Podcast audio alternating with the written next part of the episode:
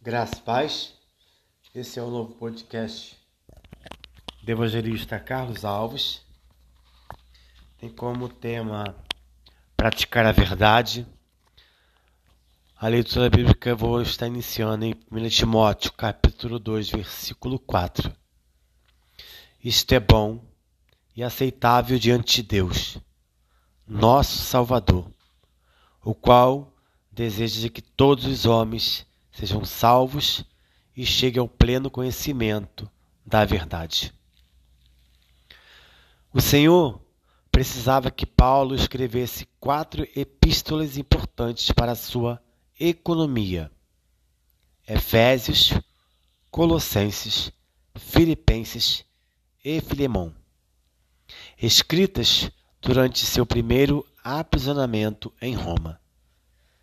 Depois de solto por um período, Paulo foi novamente preso e, por fim, martirizado. Nesse período, ele escreveu mais quatro epístolas: Hebreus, 1 Timóteo 1 e 2 e Tito. Podemos dizer que o livro de Hebreus foi a conclusão de toda a economia de Deus. Ao escrever a sua última epístola, segunda Timóteo, Paulo diz a, diz a Timóteo: Combati o bom combate, completei a carreira, guardei a fé. Já agora, a coroa da justiça me está guardada, a qual o Senhor reto juiz me dará naquele dia. Segundo Timóteo, capítulo 7, versículo 7 e 8, parte A. A coroa da justiça é a coroa da vida, mas ele ainda não a recebeu, porque espera cada um de nós para que juntos sejamos vencedores e a recebemos naquele dia.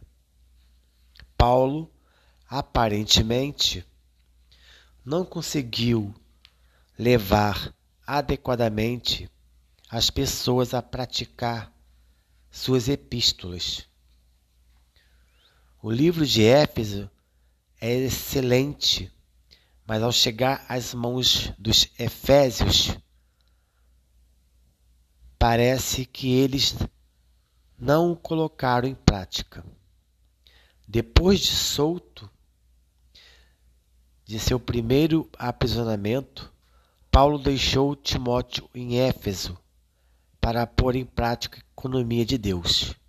Contudo, lendo as duas cartas a 2 Timóteo, vemos que aparentemente isso não ocorreu. Então podemos dizer que seu ministério teve buracos ou seja, as rendas que Paulo edificou se romperam.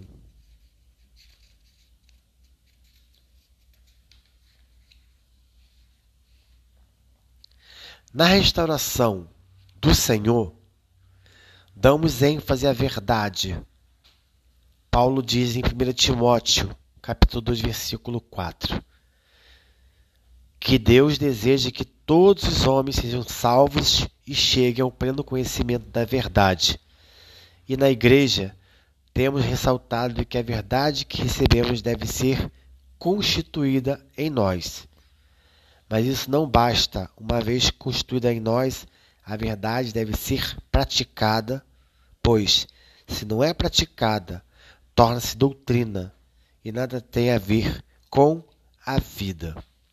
Se você ainda não aceitou a Cristo como seu único e suficiente Salvador, faça ainda hoje, porque só Ele é o caminho, a verdade e a vida, e ninguém vai ao Pai se não for através de Jesus Cristo.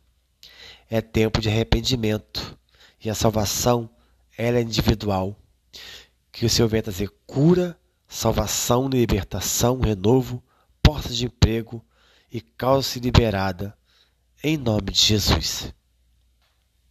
Precisamos ser iluminados a fim de não ficar presos à doutrina. A verdade é excelente. Não há erro nela. O problema está na aplicação, na prática. Podemos dizer que todas as verdades já foram restauradas. Porém, para muitos, elas ainda permanecem na esfera judicial.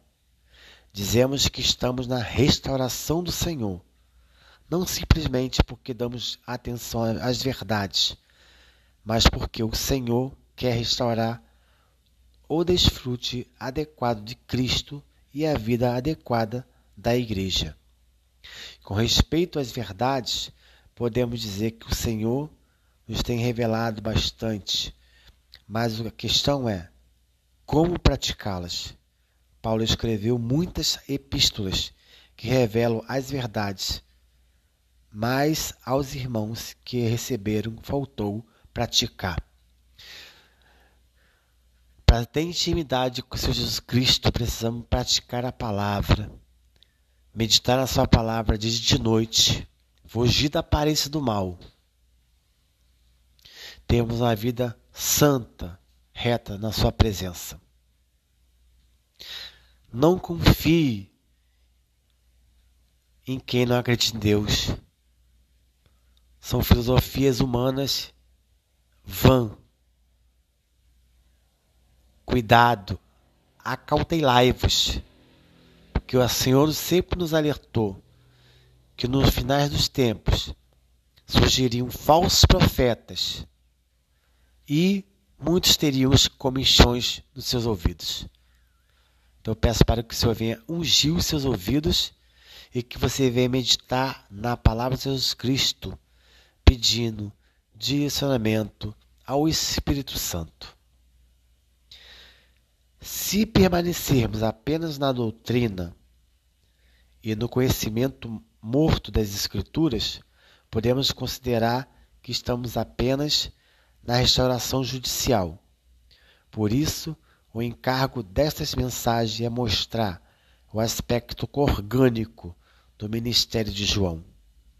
O ministério de Paulo foi edificar a rendas, mas infelizmente as tendas se romperam.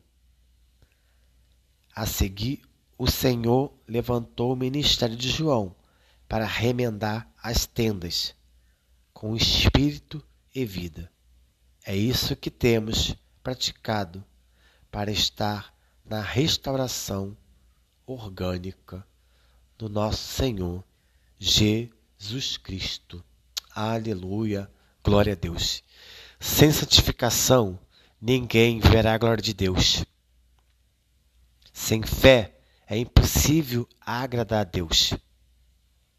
Prepara-te, ó Israel, para te encontrar com o Senhor teu Deus que ele virá buscar uma igreja lavada e remida pelo sangue do Cordeiro. Que Deus venha abençoar o seu dia em nome de Jesus. Graça e paz.